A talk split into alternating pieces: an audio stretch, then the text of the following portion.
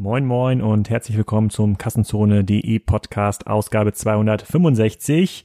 Eine Spezialausgabe kurz vor Weihnachten. Und zwar möchte ich euch hier nochmal gerne eine Folge reinkopieren vom Marketing Transformation Podcast. Der wird betrieben vom Online-Marketing-Experten schlechthin Erik Siegmann. Da war ich zu Gast. Da haben wir so ein bisschen über meine E-Commerce-Lebensgeschichte erzählt. Das passt ja aber sehr gut zu Weihnachten und natürlich auch darüber, welche Unternehmen in Deutschland überhaupt erfolgreich digitalisiert haben, welche noch digitalisieren können und wie es dann mit dem Handel in den nächsten Jahren aussieht. Ähm, ohne da viel vorweggreifen zu wollen, kommen wir, glaube ich, zum Ergebnis, dass ihr die vollen Innenstädte jetzt noch genießen könnt, aber in den nächsten Jahren das wahrscheinlich deutlich abnimmt. Also hört mal rein, da sind wir von A nach Z gelaufen in der ganzen E-Commerce und Digitalisierungshistorie. Ein ganz spannender Überblick, ein schöner Jahresausklang.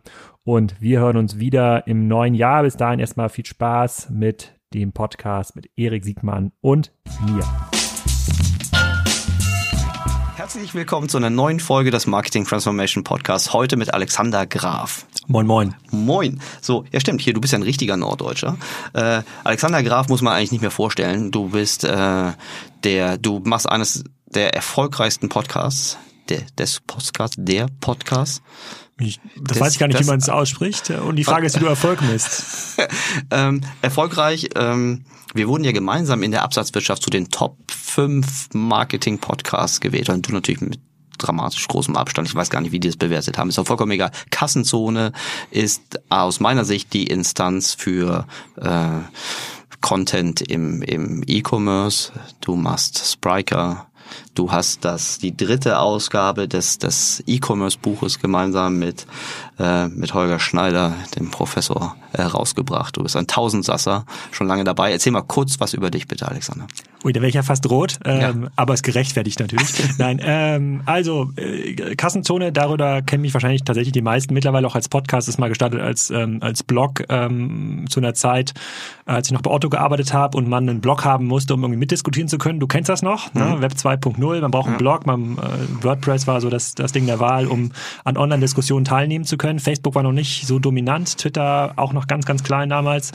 Und ähm, das Ziel damals war, große Analysen zu schreiben über gängige E-Commerce-Geschäftsmodelle und irgendwann ist, ähm, habe ich mal angefangen, die Leute mit dem Handy mitzufilmen, die ich da getroffen habe, zu interviewen, weil ich gedacht habe, jetzt YouTube werde ich ganz groß. Ich werde jetzt ein Vlogger, ein Videoblogger. Mhm. Und ähm, das Abfallprodukt Sound von dem Video habe ich mal hochgeladen in den Podcast. Und äh, dann ist dann der Podcast raus äh, entstanden mit mittlerweile 260 Folgen, kommt so jede Woche eine neue ähm, dazu, mit irgendeinem Gründer oder CEO von einem Händler oder Hersteller. Das ist immer ein Thema, was mich begleitet hat, was so, das ist meine persönliche Lernplattform. Also, wir haben das hier kurz im Vorfeld auch besprochen. Das gibt mir die Möglichkeit, einmal die Woche mich mit einem total spannenden Menschen zu treffen. Ähm, natürlich manchmal mit Hintergedanken, wo ich sage, ah, das könnte eigentlich ein cooler Sparker-Kunde sein, ähm, aber eigentlich nie primär, um dem was zu verkaufen, sondern mal zu erfahren, hey, wie läuft's denn eigentlich bei dir in deinem Business? Wie bist du groß geworden? Woher kommen die Kunden? Wie stabil ist das versus Amazon? Und das gibt mir halt super viele Einblicke in verschiedene Geschäftsmodelle. Das erweitert natürlich auch mein Netzwerk und ähm, ist mittlerweile wahrscheinlich der wichtigste Kanal für mich. Alle anderen sterben ja so ein bisschen. Also der Blog-Traffic äh, geht zurück. Facebook ist keine organische Reichweite mehr vorhanden.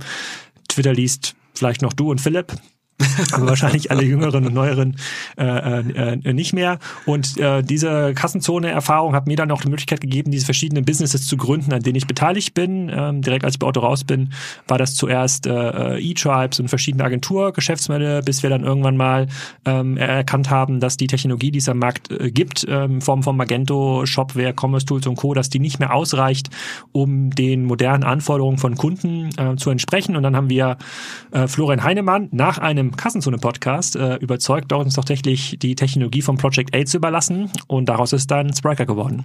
Unglaublich. Das hast du äh, im Grunde schon äh, vorweggenommen oder schon hergeleitet, äh, wie es äh, dazu kommen konnte. Du, vielleicht gehen wir nochmal die Station ganz kurz durch. Was war deine Rolle bei Otto?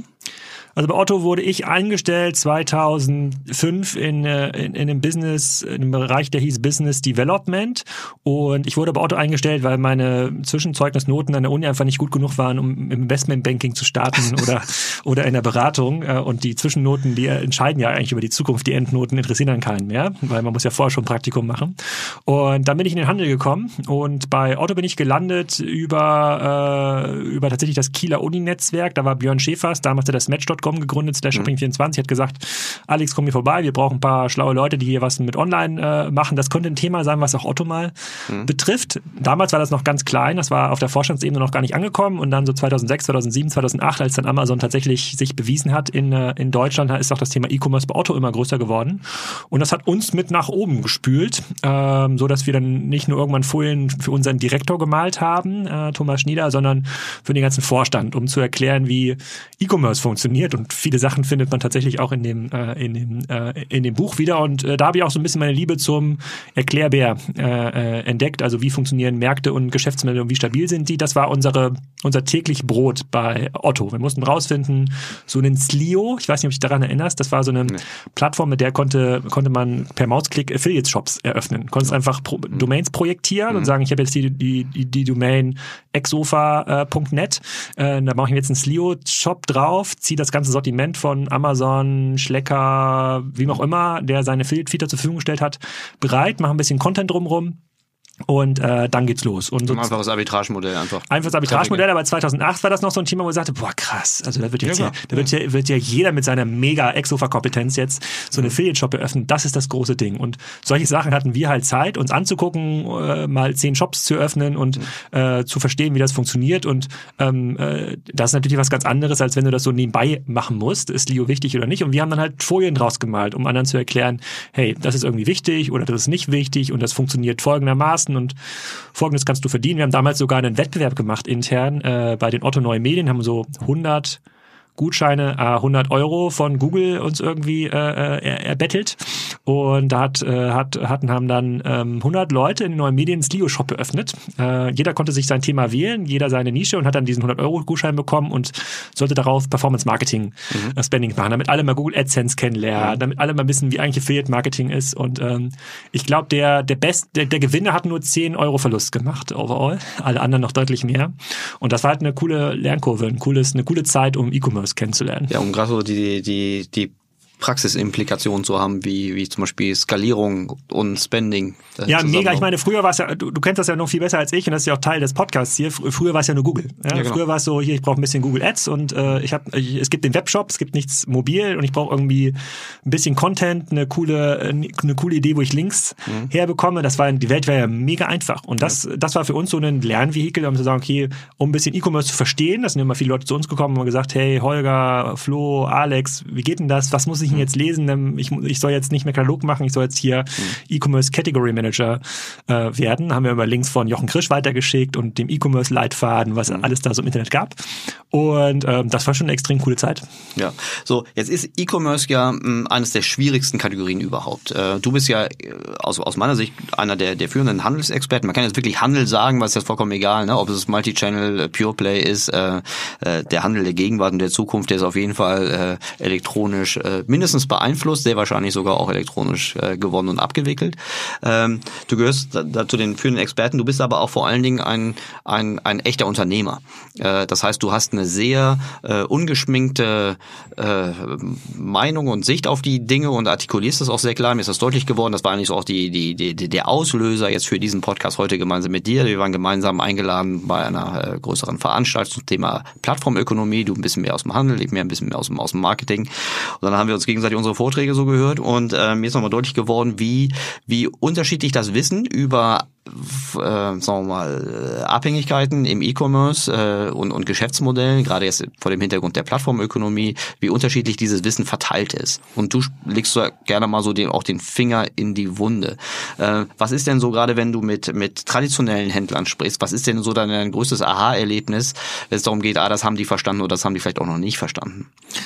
Hm, also das, was Sie verstanden haben, hat sich verändert. Ich glaube, äh, zu der Zeit, als wir initial mal diese Folien gemalt haben, so vielleicht so bis 2012, gab es gab's immer die große Wunsch nach so langfristigen Strategien. Was kann ein stationärer Händler tun, um diese Amazon und diese Online-Welt zurechtzukommen? Und dann haben wir versucht, das aufzubereiten und so Transformationsstrategien und du musst so ein bisschen eigenen Online-Shop versus äh, Plattformvertrieb und mittlerweile sind wir ja zu der Erkenntnis gekommen, dass es nicht diesen, dieses eine Modell gibt, was ähm, äh, was jetzt ein Händler nutzen kann oder auch ein Hersteller nutzen kann, um online erfolgreich zu werden, sondern es ist so eine, ähm, es gibt so verschiedene Zutaten. Die eine Zutat ist sicherlich Technologie. Alle Unternehmen, die online erfolgreich sind, sind im Kern Technologieunternehmen. Es gibt kein Unternehmen mit einer analogen DNA, was online Marktanteile mhm. gewinnt. Das ist so das erste Ver, äh, Verständnis.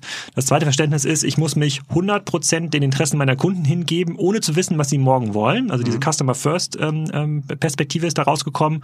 Und das ähm, dritte Verständnis ist, ist, ist sicherlich, wenn ich nicht mehr voraussagen kann, was morgen passiert und wie ich Risiken managen kann, muss ich ich mein Business umstellen auf Geschwindigkeit. Also ich muss möglichst viele Sachen ausprobieren können. Ich glaube, davon ist ähm, die Hälfte mittlerweile angekommen und es gibt also nicht mehr diesen äh, dieses Strategievakuum, dass die Leute nicht mehr wissen, ob sie jetzt Plattform werden wollen oder vertikalisieren wollen, mehr Eigenmarken zum Beispiel aufbauen wollen.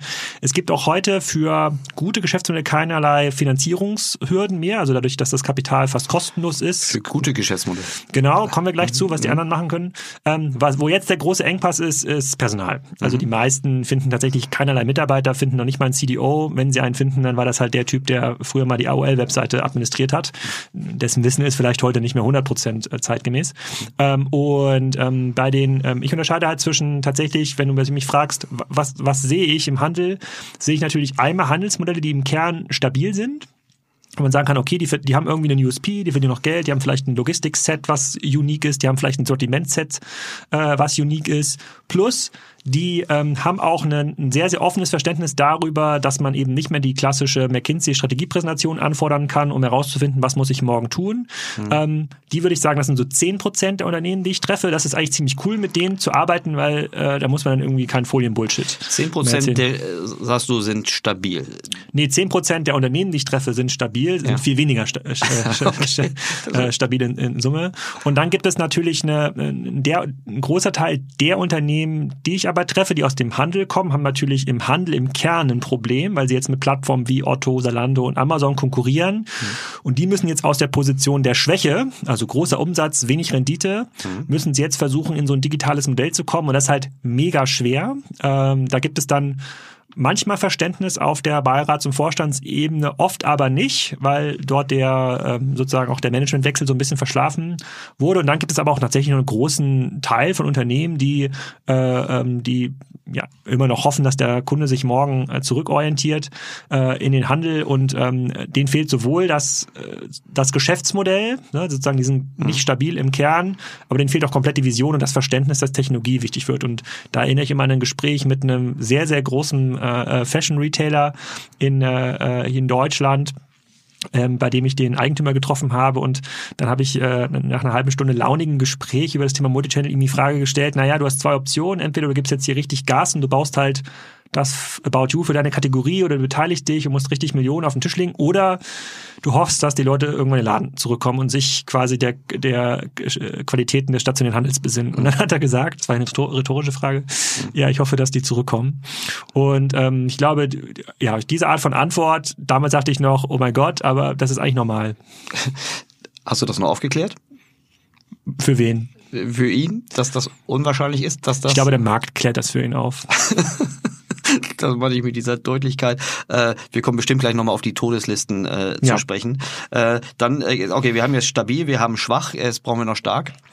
Ja, stark sind halt ähm, schon Unternehmen und das finde ich am interessantesten. Ich, ich schreibe gerade einen Artikel äh, über so ein bisschen ein paar digitale, paar digitale Muster.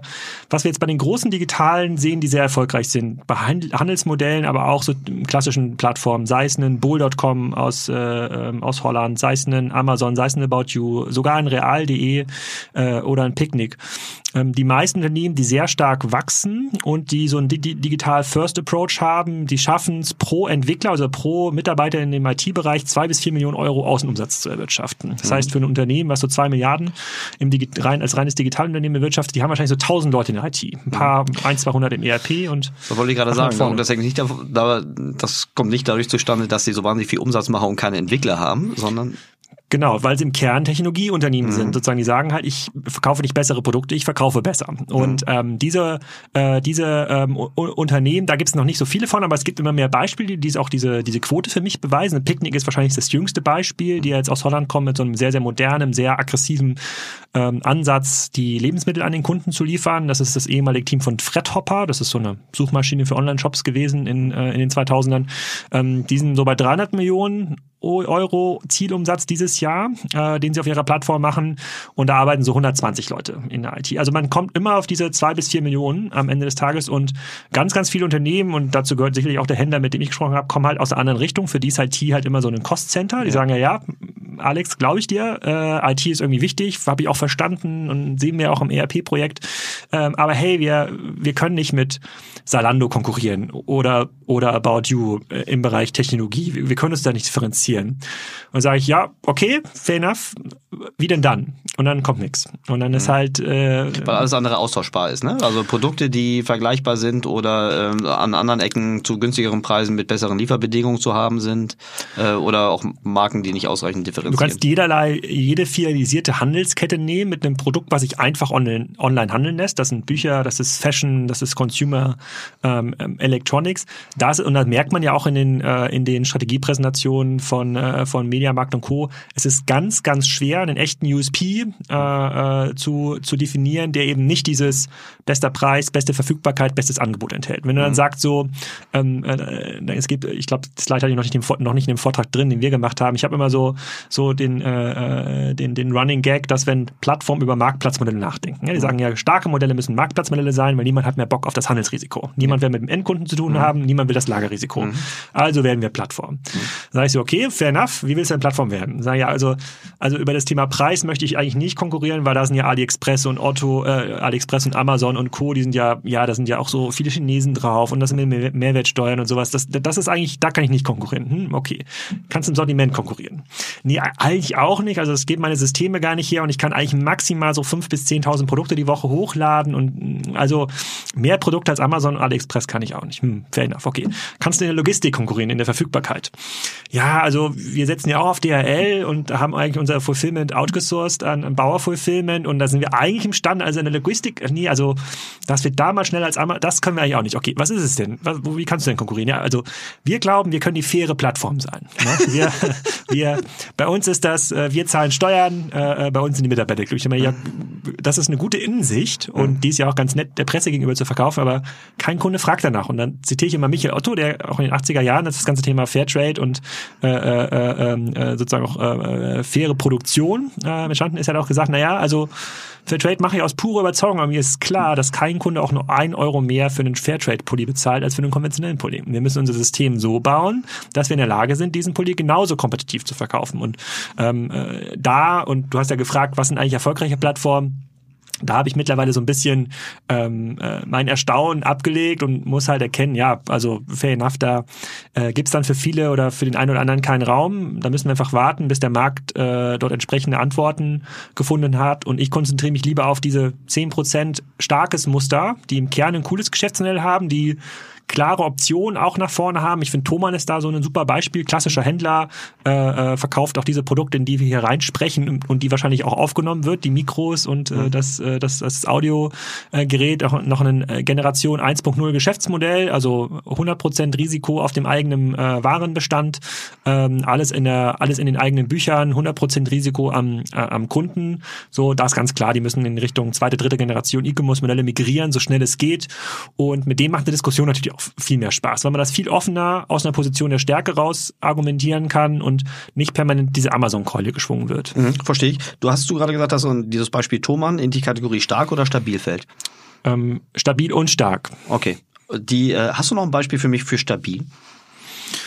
Für stabil, weil ich glaub, ich, ja. warum ich da explizit nachfrage, weil ich glaube, viele der Unentschlossenen, wenn ich mir gerade, ich fand dieses Plattformbeispiel, ne, wir, wir also im Grunde auf keinen der der Unterkategorien irgendwie kompetitiv sein äh, und sich dann eine eine Subkategorie irgendwie schönreden, die äh, ja durch Kundenverhalten irgendwie schwer zu beweisen ist, dass sie irgendwie erfolgreich eintreten wird. Ja. Ich glaube, viele neigen dazu, äh, warum auch immer, sich äh, von von schwach in stabil reinzureden oder äh, das, das selbst zu glauben. Ja, sta stabil sind für mich ähm, die Drogeristen, DM und Rossmann. Ähm, wobei äh, der, der Christoph Werner, der jetzt ja auch der Sohn vom Gründer, der jetzt auch Geschäftsführer bei DM geworden ist, der war ja auch mal bei Joel Kaczmarek im Podcast, Podcast. Da kann man sich mal anhören, wie er so denkt. Äh, bei Raoul und Dirk Rossmann, die haben auch schon ein bisschen öffentlich äh, äh, rumgejault über Amazon und, und wie unfair das ist. Und dann quasi aus jedem Argument trieft, äh, aus, aus, aus jedem Satz trieft so ein bisschen das Argument, ja, eigentlich haben wir ein richtig cooles Geschäftsmodell und ähm, das, was die machen, ist eigentlich nicht gut. Und da sieht man, die sind ähm, super stabil, also die wachsen sozusagen year over year noch zwei, drei, vier, fünf Prozent. Die haben eine sehr stabile Rendite auch. Die haben ein Sortiment, was nicht sofort sich online migrieren lässt.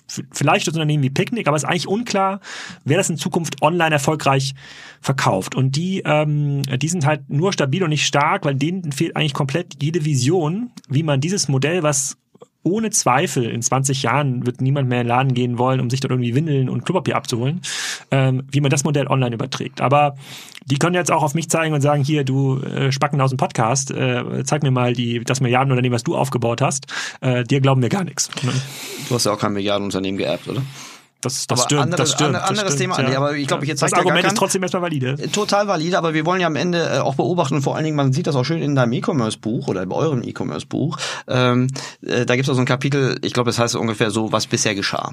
Ja. Und äh, wir sind alle schon lang genug dabei, dass wir während diese äh, äh, Vergangenheitsbetrachtung irgendwie Realität war, dass es immer so Leugner gab, die gesagt haben, oh, die, also ich weiß nicht mehr ganz genau, als ich meine PowerPoint-Folien geschrieben habe, da haben wir immer geguckt, äh, Prozent äh, Distanzhandel in einer Gesamtkategorie und die Entwicklung daraus. So, und dann haben wir äh, irgendwelche Prognosen versucht herzuleiten, wie groß denn überhaupt Distanzhandel am Gesamt irgendwie werden kann. Und wir alle wissen, wie es weitergegangen ist. Ich glaube, die einzige Überraschung ist irgendwie, dass Bücher nicht gegen 100 Prozent gelaufen ist, sondern dass Bücher erstaunlicherweise irgendwie bei dicker Daumen 55, 50 Prozent irgendwie stehen geblieben ist. Noch. Äh, noch, ne? Ja, ja, klar. Also, aber immerhin, das ist ja jetzt schon auch jetzt 20 Jahre, das ist eine, eine Kategorie, die 20 Jahre alt ist.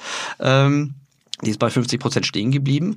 Äh, damals, hier gerade auch in Hamburg, als ich nach Hamburg gekommen bin, war die Welt voller Universalversender, die behauptet haben, dass sie im Grunde weiterhin Weltmarktführer sind und unabsteigbar, ähnlich wie der HSV, äh, durch per Naturgesetz äh, äh, immer ihren ihren Teil in der Wertschöpfungskette des Handels irgendwie haben werden. Und das ist ja jetzt auch anders gekommen. Das wiederholt sich ja so ein bisschen. Ähm, die äh, Kategorie der der stabilen hast du ja als als verhältnismäßig klein beschränkt, ohne Vision. Und man, okay, das ist ja, um die müssen wir uns ja weniger Sorgen machen. Also wenn wir uns überhaupt Sorgen machen, wir müssen uns ja vor allen Dingen um die Kategorie der, der schwachen Sorgen machen. Ja. Wo du gesagt hast, okay, die haben großvolumigen Umsatz, aber die haben wenig Rendite. Und vermutlich haben die auch das Problem der, äh, der, der stabilen, dass sie keine Vision haben und, und, und vermutlich erst recht keinen Mut, um dieses Problem zu lösen. Ne? Kriegt man übrigens auch mit, wenn man mit Private Equity Investoren spricht, äh, wie sehr da so ein bisschen Vision und Realität auseinandergehen kann. Was kannst du denen denn sagen, außer dass sehr wahrscheinlich der Markt das äh, regeln wird? Also selbst das Hinweisen auf Todeslisten äh, bringt ja in der Regel nur, nur geringe Erkenntnisse oder zumindest äh, Verhaltensänderungen. Nehmen wir noch mal ein Beispiel. Nehmen wir noch mal Kaufhof, um hier mal Oh ein ja. konkretes zu nennen. Super ich hoffe, du bist Beispiel. jetzt nicht mit denen affiliiert. Das ist mir ich vollkommen auch egal. Wir nicht, können ich hier über nicht, jeden Ich auch reden. nicht. So, äh, wir, wir, wir müssen jetzt mal anfangen. Ist denn überhaupt Einsicht da, dass ihnen geholfen werden muss? Ich äh, erinnere mich noch, als wäre es gestern, an einen Vortrag, den ich hatte vor vier Jahren vor einer, äh, das war eine Konferenz in Düsseldorf, da ging es um Immobilienentwicklung, so Handelsimmobilien Mhm. und ähm, der, ähm, ein Großteil im Saal hat ein großes Interesse daran auch gehabt, dass so Handelsimmobilien stabil bleiben oder weiter wachsen. So, ich habe dann einen E-Commerce-Vortrag gemacht, noch einen relativ rohen Schliff damals und gezeigt auch, wie, äh, wie, wie entwickelt sich Amazon und wie geht die Kurve aufwärts und was sind die Herausforderungen auch der Händler. Und danach kam äh, auf die Bühne Lovro Mandak. Das ist so die Legende im Einzelhandel. Das war der 20-jährige Geschäftsführer von Kaufhof. Irgendwie äh, sagen, das ist so, dass äh, äh, was für uns Elon Musk ist, ist für den Handelsimmobilienbesitzer äh, Besitzer ist das Lovo Mandak. So, und äh, dann saß, kam er auf die Bühne und zeigt dann so mit dem Finger auf mich und sagt so, Leute wie Sie Herr Graf, mhm. haben uns seit 20 Jahren totgeredet. Mhm. Ja, Leute wie Sie haben immer gesagt, unser Geschäftsmodell wäre nicht in der Lage, sich weiterzuentwickeln äh, und wir äh, sozusagen, wir gehen irgendwann äh, äh irgendwann den irgendwann den Bach runter. Mhm. Und schauen Sie, wo wir sind. Und dann habe ich mir so immer gedacht, immer so, hm, krass, okay, ja, gut, wenn er so sieht, äh, seine Meinung. Ähm, ein halbes Jahr später ist er dann nicht mehr CEO gewesen, nicht aufgrund des Vortrages, sondern äh, sozusagen, ich glaube, er ist berentet äh, äh, worden und, ähm, und zwischendurch ist einmal äh, Kaufhof dann an die ähm, Hudson Bay Gruppe gegangen, dann jetzt mittlerweile mit Karstadt äh, fusioniert ähm, und jetzt kam der René Benko ja auch auf der Bühne in einem, in einem Handelspanel, ich weiß nicht, ob du das gesehen hast, mhm. vor, vor zwei Wochen erst und meinte, ich habe die Vision für Kauf Karstadt. Wir werden das Shopping Center der Zukunft.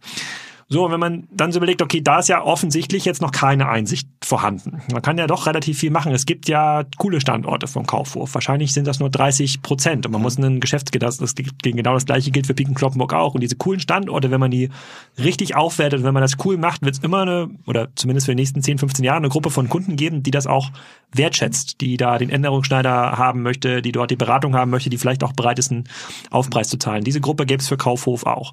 Wenn man jetzt aber Kaufhof sich anguckt, nochmal zum Beispiel die Webseite anguckt, mhm. die ja mittlerweile natürlich auch vernetzt ist mit dem, äh, mit dem Omnichannel-Handel und sich überlegt, okay, was ist der USP?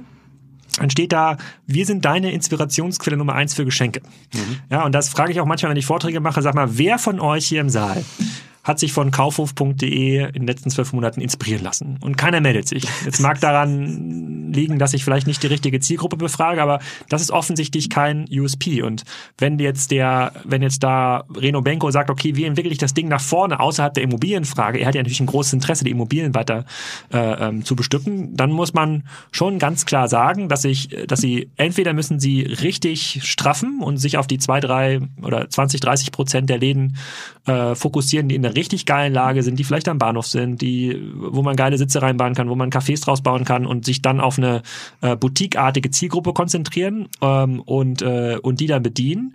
Oder man schafft es tatsächlich, einen, äh, einen vertikalisierten Service aufzubauen, bei dem man sagt, ich, ich kenne Kunden und ich kenne ausreichend Menschen, die bereit sind, ihre Ware in der Stadt abzuholen. Das sagt ja auch Mediamarkt, dass 50 Prozent der Online-Bestellungen Pick und, Pick und Collect sind. Da muss ich die Läden entsprechend, äh, da muss ich Läden entsprechend umbauen und auf Service auch ähm, ausrichten. Ähm, und das tun sie ja nicht. Ich habe äh, vor zwei Jahren, glaube ich, habe ich mal im Deutschlandfunk einen, ähm, einen, ein Live-Interview gemacht mit dem Handelspräsidenten von Berlin, da bin ich mir nicht ganz sicher. Und dann mhm. konnten Leute anrufen und dann hatte ich, hatte ich gedacht, okay, jetzt werde ich bestimmt ausgeschimpft, hier die ganzen Online-Thesen. Und da hat eine Oma angerufen, meinte, ich würde gerne in den Stadt einkaufen gehen. Aber wissen Sie, wenn ich in den Karstadt gehe, dann gibt's noch nicht mal eine Garderobe. Ja. Und was sagt der Handelspräsident? Wissen Sie was? In London ist es so, da gibt's ein Kaufhaus, die sind so gut, die nehmen sogar für die Garderobe Geld. Und dann denke ich so, oh mein Gott, also das ist doch das Letzte, was die Frau jetzt äh, äh, wissen will. Und da ist, ich glaube, wenn die Bereitschaft da ist dann, und wenn man sich auf die guten Assets konzentriert, hat man eine sehr gute Chance, in ein Handelsmodell zu migrieren, möglicherweise auch ein Digital-First-Handelsmodell, was Geld verdient. Wenn man aber eher diese Asset-Perspektive einnimmt und sagt, ich muss eigentlich das Maximale rausholen aus den Assets, die ich hier gekauft habe, und das ist nur der Case bei der Signa Holding, ähm, dann darf ich natürlich gar kein Gebäude fallen lassen, weil das dann ja. abgeschrieben wird äh, von, meinen, von meinen Büchern. Ist das, ist das eine faire These, dass die Asset-Perspektive der Feind der Transformationsfähigkeit ist, also der erfolgreichen Transformationsfähigkeit? Ich glaube nicht die Asset-Perspektive, sondern jegliche Legacy. Also je älter man okay. wird, also aber je Legacy älter man wird, ja durch, okay, Legacy, ja, das recht, das geht auch nach vorne. Legacy loszulösen hat auch Kosten in der Zukunft.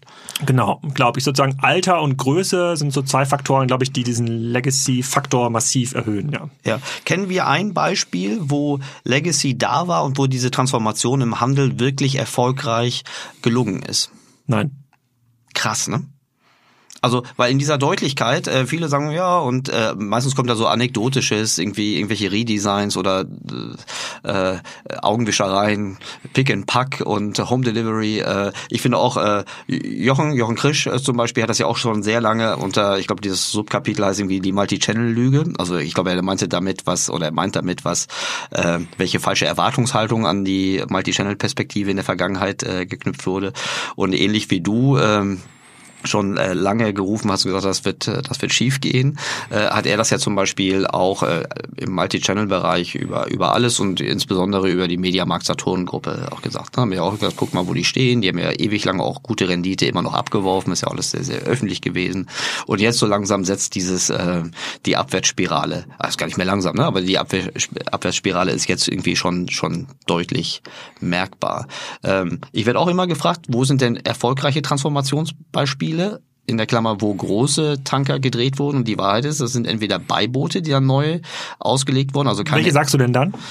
Ähm, ich oh, das, das, also das sind meistens Kundencases, deshalb muss man da ein bisschen aufpassen. Äh, aber äh, ich, ich nenne zum Beispiel, gerade weil es auch jeder kennt, äh, immer wieder noch About You, was mhm. kein, ja. was kein ähm, äh, aus meiner Sicht, du kennst das besser als, als ich, aber aus meiner Sicht kein echter Transformationscase ist, weil es ein Beiboot-Case ist, weil es nicht die Legacy äh, gedreht hat, sondern weil es mehr oder weniger äh, als erweiterter Anbau mit einer großen Unabhängigkeit gedreht mhm. wurde, aber durchaus in einem Markt, wo äh, in der ersten Welle, also die die die Salando Amazon Herausforderung wurde ja schon oft kritisch äh, gesehen und About You ist ja noch mal eine nächste äh, nächste Generation, wenngleich auch natürlich das Volumen dann äh, auch viel viel kleiner ist.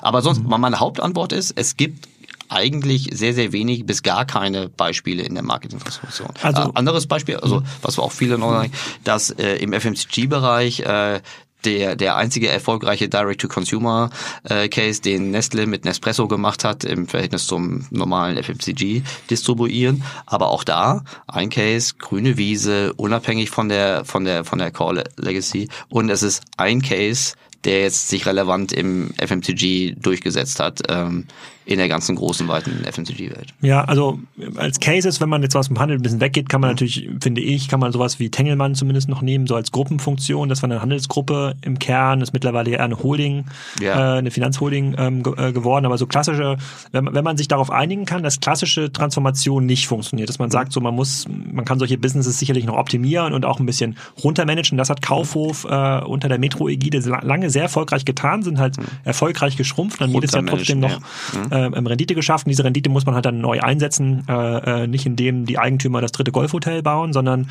indem man halt coole äh, neue Businesses macht, ähm, die halt schwerer zu prognostizieren sind, welche davon funktionieren. Dann, äh, dann geht da schon was. Aber diese, ähm, aber es gibt schon noch ein sehr großes Behaar Beharrungstendenz von ähm, Eigentümern oder auch Managern, die sagen, ich muss es jetzt in meinem Modell schaffen. Und ich vergleiche das immer mit äh, dem, mit dem Lottospieler, der sich auf eine Bühne stellt und sagt, hey, pass auf, Jungs, glaub denen nicht, glaub Alex und, und Erik nicht. Ich habe, ich habe, ich habe zehn Jahre gespielt, mhm. jedes Wochenende. Ich habe, ich habe nie gewonnen. Mhm. Ja, und dann schaut mich an. Jetzt habe ich mhm. gewonnen. Mhm. Und ihr könnt das auch. Und aber diese Lottogewinner äh, äh, äh, zeigt ja ganz. Am Ende gewinnt halt die Bank. Ne? Das ist halt keine Option. Und aber ich, ich finde halt heute, wenn man das heute diskutiert, also wenn heute jemand transformieren muss und innovativ sein muss, äh, insbesondere im Handel, dann hat er eine andere Verantwortung, als das vielleicht der, äh, der Nordstrom Manager, der Macy's Manager, der Sears Manager vor zehn Jahren hatte. Der hätte ja noch, da gab es ja noch auch genug Gründe an Transformation zu glauben, des mhm. klassischen Handelsmodells. Jetzt wissen wir, das geht nicht oder das geht nicht schnell genug und weil es nicht schnell genug geht, kann es nicht erfolgreich sein er muss andere Optionen finden. Mhm. Und wenn heute Manager immer noch sagen, ja,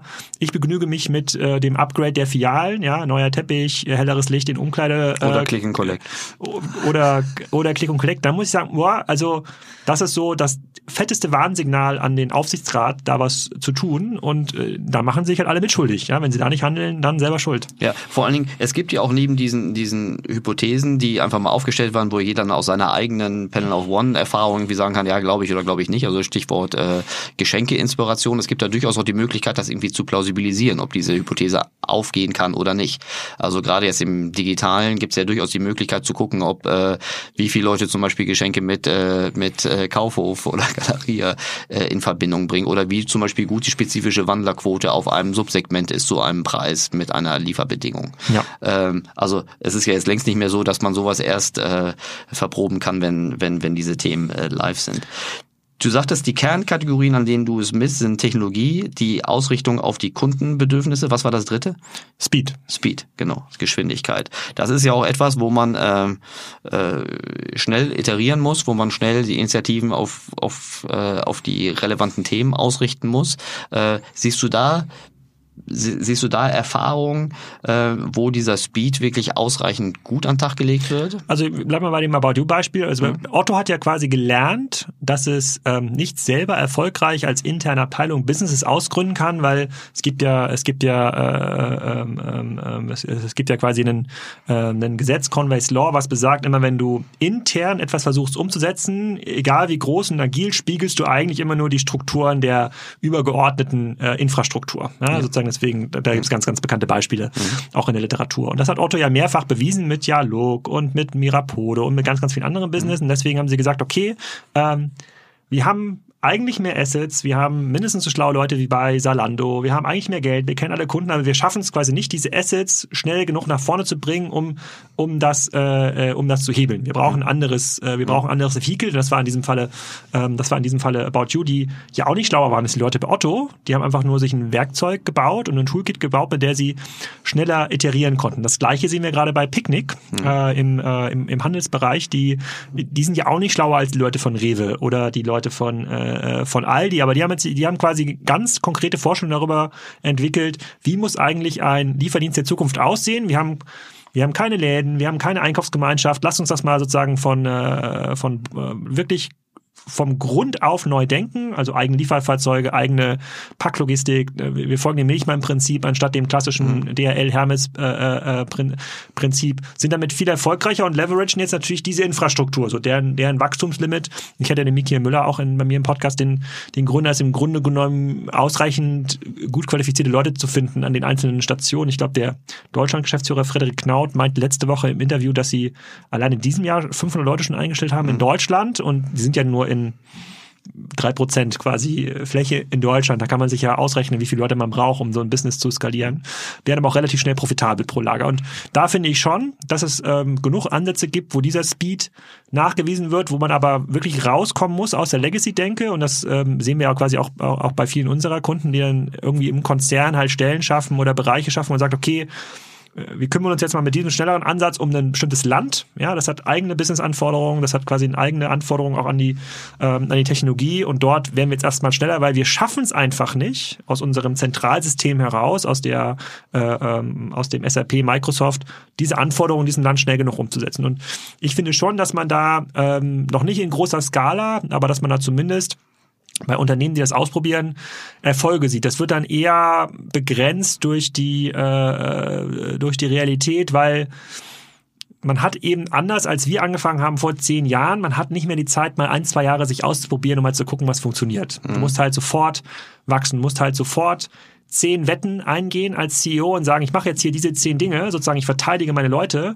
und, äh, äh, ähm, und, und bin jetzt nicht derjenige, der fragt, Herr Erik, sag mal, du hast mir diese zehn Sachen jetzt vorgeschlagen. Ja? Mhm. Und ich weiß, ich muss alles machen. Ich mhm. weiß alles davon, äh, äh, ist total schwierig. Und du sagst mir, du brauchst nur Budget, aber weißt du, ich muss das ja auch dem Beirat irgendwie mhm, ja. erklären. Sag mir doch mal drei, vier Charts. Sag mir doch mal, welche von den Dingen würden dann aus deiner Sicht am besten funktionieren? Und, und du musst es auch gar nicht genau planen per Excel, aber so genau. eine was ganz ist die grobe, sicherste Wette? Eigentlich ja, sagen Sie mir, was ist die sicherste Wette? Bitte nehmen genau, die Verantwortung der, dazu. Genau, und das ist der Fehler. Das ist der mhm. Fehler. Und dann musst du sagen, ja, fuck you. Sozusagen, mhm. ich habe dir genau erklärt, wie das hier funktioniert. Sozusagen, dein Job ist es, hier meinen Rücken freizuhalten. Dein Job ist es, mich zu fragen, wie können wir 20 Projekte machen und nicht drei von den zehn. Ja. Und da trennt sich gerade die Spreu vom Weizen. Und ich finde, es gibt jetzt auch eine Generation von Führung, von Managern, die in der Lage ist, auch das durchzubringen, auch gegenüber starken Aufsichtsräten. Und es gibt halt viele Unternehmen, die halt sehr schwach in der Governance aufgestellt sind, die halt darauf angewiesen sind, aus diesen zehn Optionen zwei zu wählen, die vielleicht funktionieren mit, mit hanebüchenden Argumenten und du kennst diese PowerPoint-Präsentation mhm. besser als ich oder mindestens genauso gut wie mhm. ich. Äh, aber da ist der Fehler. Also der Fehler ist klar. Ja, also ganz oft wird ja auch versucht, dann irgendwie das, das Risiko zu minimieren und die, die Rendite, äh, äh, insbesondere Eintrittswahrscheinlichkeit und Eintrittsgeschwindigkeit dieser Renditeerwartung viel zu früh zu legen. Das führt ja meistens dazu, dass dann die Initiativen vom Scoping her zu kurz springen, dass ja. die, äh, dass dann Kompromisse gemacht werden und das holt einen in, in, der Regel ein. Meine Erfahrung ist trotzdem, dass gerade schwaches äh, Management ähm, diese diese Kompromisse eingeht, weil man sich damit ja auch nochmal Zeit kauft. Also viele sagen, okay, dann habe ich nochmal, also das sagen die ja teilweise im Vier-Augen-Gespräch nochmal, da haben wir jetzt nochmal ein Jahr Ruhe. Äh, mal, der geneigte Unternehmer könnte dann sagen, ja, aber danach wird's doch noch viel, viel schlimmer und deine Chancen ähm, dann kulturell oder von der Risikobereitschaft dann nochmal einen richtigen Anlauf zu machen, die sind ja dann noch deutlich kleiner. Das stimmt. Geschweige denn, dass du dann nicht mehr äh, ein handelnder Manager sein wirst. Das stimmt. Wenn du oder ich jetzt Thalia CEO wären äh, und wir uns sagen müssen, na ja, also die richtig krassen Sachen, die hm, ob wir die jetzt nochmal durchbekommen, weiß ich nicht. Dann machen wir jetzt mal lieber die zwei, drei Sachen, die uns noch ein bisschen Bühnenzeit garantieren. Hm. Ähm, dann würden wir wahrscheinlich auch das machen. Ich finde, Florian Heinemann hat eine gute, ähm, eine gute Metapher dafür. Der meinte halt, es ist bei diesen ganzen neuen Businesses, die äh, gebaut werden müssen, bei diesen Initiativen, bei diesen 10, 20 hm. Wetten, hm. viele davon sind ja rein intern. Ja, ja. Ich brauche irgendwie ein neues Tool, ich brauche ja. irgendwie einen hm. äh, anderen Marfo-Ansatz. Er sagt halt, das müssen wie Venture Capital. Und Venture Capital ist halt so, die Sachen, die stinken, die sie sofort. Hm. Ja, die Sachen, die nicht funktionieren, die kommen in den ersten zwei, drei Jahren. Das ist ganz, ganz klar. Die Sachen, die richtig gut vielleicht mal funktionieren, die kommen in Jahr vier oder Jahr fünf. Und die Herausforderung ist quasi die ersten drei Jahre zu überstehen und sich eine Entscheidungsstruktur zu schaffen, die dir das erlauben. Ja. Ähm, aber so sind, wenn man mal jetzt in einen äh, sozusagen klassischen CEO-Vertrag äh, äh, reinschaut, mhm. so sind die Incentives ja nicht gesetzt und nee. dann wird es halt schwer. Gar nicht. Ähm, ja, das ist ein schönes, schönes Thema. Allein die, diese Konflikte, die aufgrund von äh, falsch gesetzten Incentives oder falsch verstandenen äh, Entwicklungszyklen resultieren, äh, was was da an Wert also von nichts oder wenigstens nicht gehoben werden kann, äh, ist glaube ich nochmal ein extra Thema für sich. Die äh, eine kleine Brücke zum Marketing die äh, auch das hatten wir kurz in unserem Vorgespräch, die die guten Herausforderer, auch gerade die, die Beispiele, die du vorhin genannt hast. Ne? Was sie nicht machen, ist, sie kippen auf ihr Geschäftsmodell in dem Moment, wo sie sehen, sie haben eine Herausforderung, sie kippen einfach dann mehr Marketinggeld drauf auf ein System, was nicht ausreichend gut äh, funktioniert. Ne? Die haben ja alle eine deutlich andere Optimierung. Also die bauen ein Zusammenspiel äh, an insbesondere an, an, an, an Kunden. Bedürfnissen slash Kundenerfahrung, also äh, gedeckt, positiv gedeckte Bedürfnisse äh, bauen sie auf, verbessern dieses System und äh, befeuern das sicherlich mit Marketing, aber versuchen nicht durch ein, ein suboptimales Setup durch größere äh, Kosten-Umsatz-Relationen im Marketing äh, kaputt zu machen. Du hast auch in deinem Buch, du sprichst auch vom, vom äh, vom, vom, vom, von dem Flywheel von, von, von Amazon. Magst du da kurz mal drauf eingehen, was das Flywheel ist, was es ausmacht und was andere, vielleicht auch traditionelle Unternehmen davon lernen können? Ja, also das Flywheel ist, ich lese es mal vor, nicht, dass ich ja. hier noch einen, sozusagen einen äh, äh, sozusagen Fehler mache bei der Interpretation. Das ist quasi die, die Mutter aller Marktplatzgeschäftsmodelle, würde ich sagen. Ich meine, Übrigens äh, auch nicht nur für Handel, sondern auch jetzt irgendwie bei einer Booking.com, bei einer, äh, also für das Geschäft, das Geschäftsmodell ähm, äh, Plattform ist ja nicht auf den, auf den Handel limitiert. Nee, ist es nicht. Es kommt natürlich aus dem Handel. Und das angeblich hat äh, Jeff Bezos mal 2001 auf eine Serviette gemalt und hat er gesagt, hat so einen Kreis gemalt, da stand halt eine große Auswahl, eine sehr große Auswahl führt zu einer guten User Experience. Eine gute User Experience führt dazu, dass die Leute immer wiederkommen. Ne, wenn ganz viele Leute an einem Marktplatz sind, dann kommen da immer mehr Verkäufer und das führt zu einer größeren Auswahl. Das gilt ja sowohl online als auch für offline. Das gilt ja für jeden Marktplatz. Und das, was Amazon anders gemacht hat, äh, es hat dieses Wachstum nicht genutzt, um seine eigene Bilanz zu optimieren, das heißt die Auszahlung zu optimieren, sondern es hat immer gesagt, okay, ich baue mit jedem Euro, den ich verdiene, eine bessere Infrastruktur auf, ähm, um das Listing von neuen Produkten zu vereinfachen, um äh, neue Services äh, ähm, zu integrieren. Und diese neue Infrastruktur führt dazu, dass entweder für mich oder für den Anbieter die Kosten sinken und diese besseren Kosten gebe ich weiter an den Endkunden. Und mhm. äh, bessere Kosten führen dann wieder zu einer besseren User Experience. Und das ist so das gefühlt das Perpetuum mobile gewesen, äh, der, äh, der Marktplatz ähm, Geschäftsmodelle. Und das führt ja gerade zu einer Situation, insbesondere im Handel, dass große Plattformen wie Amazon in der Lage sind, Angebot zu listen, bei dem sie de facto eigentlich gar keine Marge mehr machen oder nur noch eins, zwei, drei Prozent Marge. Während ein Händler aus einer Situation kommt, bei der sagt, so mein Job ist es zu, ähm, äh, ist es zu sortimentieren, also dem Kunden die Auswahl vorzugeben und diese Sortimentierung und diese Beratung und auch die Delivery in Form eines stationären Modells mit, ähm, mit, mit Gebäuden und Menschen, dafür brauche ich eigentlich 50 Prozent Marge. Dann lohnt sich das für mich. Mhm. Und ähm, das stimmt ja auch. Also es ist jetzt ja nicht so, dass äh, die Händler, die mit 50 Prozent Marge unterwegs waren vor zehn Jahren, dass jetzt alle äh, das Geld in Schubkarren nach Hause getragen haben. Und diese konkurrieren natürlich jetzt gegen so einen Ansatz, der digital erst möglich geworden ist, bei dem dann auf einmal Ware aus China für uns als Endkunden angeboten wird auf Plattformen mit einer sehr hohen Transaktionssicherheit. Ja, die übernehmen das Treuhandsystem für mich. Wenn die, an, wenn die Ware nicht ankommt, kriege ich mein Geld zurück. Mhm. Äh, äh, und den Preis für alle senken. Und das ist so, äh, äh, ich glaube auch dieses Flywheel gilt auch für andere Branchen, aber ursprünglich gilt es natürlich äh, für die ähm, für die Handelsbranche und daraus sind dann spätestens seit 2008, 2009 fast alle Marktplatzansätze, Marktplatzstrategien entstanden, bei denen Händler gesagt haben, okay, fair enough, das verstehe ich, das mache ich jetzt auch. Auf kleiner Skala, in meiner Nische und mhm. halt ohne Preisverfügbarkeit und Angebot. fair. Äh, äh, aber, hat aber, aber dann, aber dann, genau, fair, ich zahle Steuern und äh Hat aber nicht immer geklappt, aber es gibt auch Beispiele wie Bowl.com. Mhm. Ähm, das ist ja ein Business, also das heißt der Bertelsmann Online, das mhm. gehört mittlerweile zur, äh, zur, zur Albert Heijn Gruppe, ähm, äh, sozusagen dem, dem Rewe von mhm. Holland.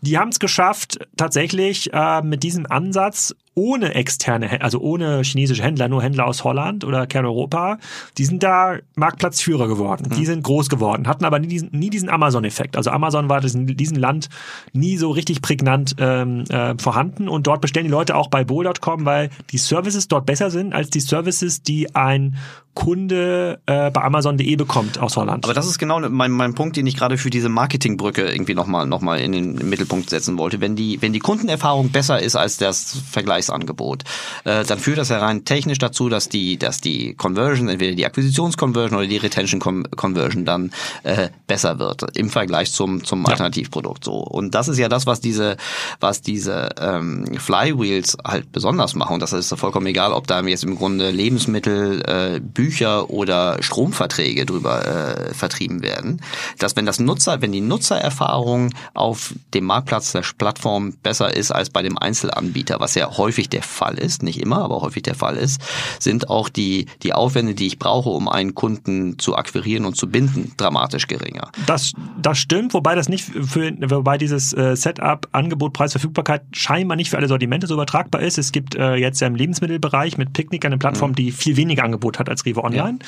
Und ähm, im, im Lebensmittelbereich scheint es so zu sein, also Preis ist immer noch eine, eine relevante mhm. äh, eine Variable, sofortige Verfügbarkeit ähm, auch. Mhm. Aber dort geht es um ein relevantes Angebot, mhm. weil ich äh, gar nicht, weil man nicht so longtailig scheinbar kauft, zumindest nicht in dem ähm, im Standard-Set. Also du kaufst das jetzt nicht den, besonderes. Das ist bei den Stromanbietern und Gasanbietern genauso. Genau. Und da geht es beim bei denen ist es wichtiger äh, dieser dieser Service-Aspekt. Ich brauche eine hohe Verlässlichkeit, ähm, dass dieser dass diese Produkte auch zu der Stunde ähm, an die Adresse kommen, wie ich sie bestellt habe. Mhm. Und da ist halt Picknick, also da scheint quasi deren Ansatz, dieses Flywheel zu entwickeln, halt besser zu sein. Also das ist, wenn du es um umschreiben würdest, das Amazon äh, mhm. Flywheel ist da nicht, äh, die investieren quasi ihr ganzes Geld in die Logistik, mhm. ja, sozusagen, es wird genau. vertikaler und dann hast du sozusagen statt größere Auswahl noch höhere Convenience. Also der ja. Convenience-Aspekt scheint dort ein, äh, ein zentraleres Element zu sein und im Bereich Versicherung habe ich mir so nicht so richtig, ähm, äh, habe ich mir noch nicht richtig überlegt, aber grundsätzlich stimmt das, ja. Versicherung, also das sind jetzt auch zwei, zwei, also Stroh oder Versicherung sind das Beispiel, wo der Retention-Teil schwächer ist, aber du kannst auch eine Check24 nehmen, äh, anders als eine Verivox. Äh, da gibt's ja Gemeinsamkeiten. Also ich komme nur auf diese Brücke, weil diese, diese naive Vorstellung zu sagen, ich, ich bilde mir mein, mein, mein Geschäftskonzept so und äh, messe der Bedeutung den einzelnen Elementen, also gerade was, was die Kunden- und Nutzererfahrung angeht, der messe ich einen unterschiedlichen äh, Wert zu, der sich aber dann in der, in der reinen Performance meiner Transaktion oder meiner Retention-Fähigkeit irgendwie nicht, nicht nicht nachweisen lässt. Ja. Also wir sagen, sie sind nicht da. Äh, das ist ja etwas, was man, äh, gerade wenn man sich selbst misst und man guckt einfach, wie, wie dieses Flywheel meiner, meiner Wettbewerber oder meiner Wettbewerbsplattform aufgestellt ist, wo ich relativ schnell merken könnte als Marktteilnehmer, ob ich eine Chance habe, in Zukunft noch zu bestehen äh, oder nicht. Ja, ja. Und wenn dann die Antwort ist, und deswegen stelle ich auch mal die Frage, okay, wir kommen hier quasi in den Wettbewerb, der wird immer technologischer und äh, äh hast du irgendeinen USP, der anders ist? Mhm. Und dann so, pff, nee, eigentlich nicht, aber ich habe doch so viele Läden, mhm. dann wird's halt knapp. Mhm. Alex, das war super hilfreich. Ich habe ähm, sehr viel gelernt, wie wie so oft, äh, wenn ich mit dir spreche, die äh, insbesondere mal die die Fokussierung auf äh, Technologie, Kundenbedürfnisse und die die der Speed in der Exekution ist mir so ist, ist mir ist mir nochmal deutlich klarer geworden. Ähm, du sprichst ganz viel mit, mit Menschen als äh, entweder als Podcaster, als Vortragender oder sicherlich auch in deinem, in deinem Spriker-Job. Äh, ähm, darüber hinaus, wie hältst du dein Wissen frisch? Also ich glaube schon, dass Podcasting, Podcasts machen, äh, glaube ich, meine wichtigste Quelle ist, was da leider gelitten hat, weil natürlich auch Spriker mittlerweile über 200 Leute sind und wir ein sehr großes Business haben. Ich komme nicht mehr so oft dazu, mich mal hinzusetzen und Dinge zu in Ruhe zu reflektieren, darüber einen Text zu schreiben. Mhm. Äh, ähm, ich versuche mich da zu zwingen, aber mehr als einmal im Quartal schaffe ich nicht. Das, was ich gerade beschrieben habe mit den verschiedenen Generationen E-Commerce-Geschäftsmodelle und auch äh, sozusagen, wie kann man das, wie kann man dieses ähm, two bis zwei bis vier ähm, Millionen pro Developer mhm. äh, verifizieren. Das, das schreibe ich gerade auf und das, das gibt mir total äh, ähm, äh, Joy. Ja, mhm. also da, da, das, das finde ich total cool. Und dann schreibe ich das, dann ist das mal weg und sortiert im mhm. Gehirn und darüber lerne ich und dann rede ich ja quasi im nächsten Podcast wieder mit dem nächsten Gast darüber. Mhm. Wo dann äh, zum Beispiel, zum Beispiel morgen äh, mache ich auch einen Podcast mit dem äh, mit dem ähm, Jens Wasel von KW Commerce. Ähm, das ist einer der größten Händler äh, Amazon weltweit. Die machen mhm. so Smartphone äh, Appliances mit so zwei drei Eigenmarken. Die habe ich letztes Mal interviewt vor vier Jahren. Mittlerweile ist da so viel passiert und er, er guckt, glaube ich, anders als auf, auf Amazon, als ich das tue, hat da ganz andere Thesen und mich mit so jemandem zu reiben und zu mhm. sagen, aber guck mal, Jens, ist das nicht so, was würde das für Hammer bedeuten, aber was, was, wie, wie mitigierst du das? Was hat jetzt quasi deine, deine quasi Zweitmarktplatzstrategie mit eBay eigentlich gebracht? Wie siehst du das in China? Äh, und da mal so Insights zu bekommen mhm. von jemandem, der das Business selber betreibt, deswegen sind ja vor allem äh, ähm, CEOs von Händlern und Herstellern zu Gast. Also das, das schaffe ich eigentlich gar, gar nicht zu verarbeiten. Und dann kommen manchmal mhm. so Spezialgäste und mein Lieblingsgast ist immer noch 2019 der Gründer von Karls Erdbeerhof man merkt so, hä, Erdbeerhof? Aber hey, immerhin 5000 Leute, ja. die eine Saison beschäftigt. Mit wo, Erdbeeren. Wo, ja, mit Erdbeeren. Wo man, der, der so viele spannende Ansichten hat, so außerhalb unserer Bubble. Ja, mhm. sagen, der hat OMR noch nie gehört oder mhm. Podcasting. Mhm. Ähm, äh, darüber lerne ich mega viel. Und dann ist natürlich, äh, äh, ist der Job, den ich habe, natürlich auch sehr anspruchsvoll, weil es kommt ja jeden Tag mindestens ein, zwei, drei AFPs von einem großen Händler, von einem großen Hersteller und äh, ähm, die Leute werden ja auch schlauer, also auch so diese Generation, die diesen Luxus hatte wie wir, mit dem Thema Internet aufzuwachsen, ja, mhm. sozusagen die ersten HTML-Seiten, dann mal JavaScript und dann kam irgendwann WordPress und das mal selber programmieren. Die sind ja mittlerweile auch in Führungspositionen, mhm. mit denen diskutieren wir dann ja auf der ähm, Gegenseite und ähm, die sind ja nicht doof. Also mit denen mal zu diskutieren, wie schafft man es vielleicht äh, äh, auch in Amazon in einer bestimmten Kategorie zu schlagen, wie muss man sich vielleicht aufstellen als Werkzeughersteller, ähm, um dann nicht äh, bei Granger oder bei Wirt unter die Räder zu kommen. Mhm. Das ist also, dafür lebe ich tatsächlich, das macht mir auch me mega Spaß. Ich sage auch immer zu Boris, meinem Co-CEO, wenn es halt Spriker nicht gäbe, müssten wir es halt jetzt gründen, weil mhm. das, das wir, wir können ja nichts anderes. Und äh, dann, so lerne ich. Sehr schön. Über die Spriker-Perspektive hinaus, hast du eine Lieblingskonferenz oder einen Geheimtipp? Also in, äh, die OMR-Konferenz ist natürlich, äh, die geht ganz, ganz weit äh, nach vorne. äh, äh, das sind ja aber nur so Marketing-Fredos. Ich habe gehört, die Tickets sind jetzt auch kaufbar. Die Tickets sind jetzt kaufbar, muss man empfehlen, aber gibt es wieder eine E-Commerce-Bühne. Da kommen äh, ganz äh, spannende Gäste. Ich, äh, es gibt schon so zwei, drei, die zugesagt haben, wo ich, äh, wo ich glaube, da wird der E-Commerce-Raum voller als die Bühne bei äh, Philipp. Äh, ansonsten ist es so, unser Klassentreffen ist natürlich die K5-Konferenz in Berlin. Das ist so die Handelskonferenz, die ist jetzt gar nicht so aus einer Verbandsperspektive äh, daraus entstanden, ähm, äh, geht immer sehr, sehr direkt in den Content, wird von Jochen Krisch persönlich moderiert auf der großen Bühne. Das ist jetzt so. Das ist der andere große Blogger, ne? Der eine Blogger hat. Äh, hat nee, das, das ist der. Gro ich bin ja gar kein, ich bin ja Kaufmann, ja. Ich blogge also nebenbei. Äh, der ist ein richtiger Blogger ähm, äh, und der ähm, äh, oder ein richtiger Analyst. Und ähm, da kann man, glaube ich, äh, eine ganze Menge rausholen. Aber ansonsten, ähm, wir machen ja auch sehr viel mit den anderen Messen wie der Internet World noch der äh, auch der Demexco ähm, und jede Woche wahrscheinlich mindestens eine User Group irgendwo, wo wir mhm. auch beim Kunden mhm. ähm, sind.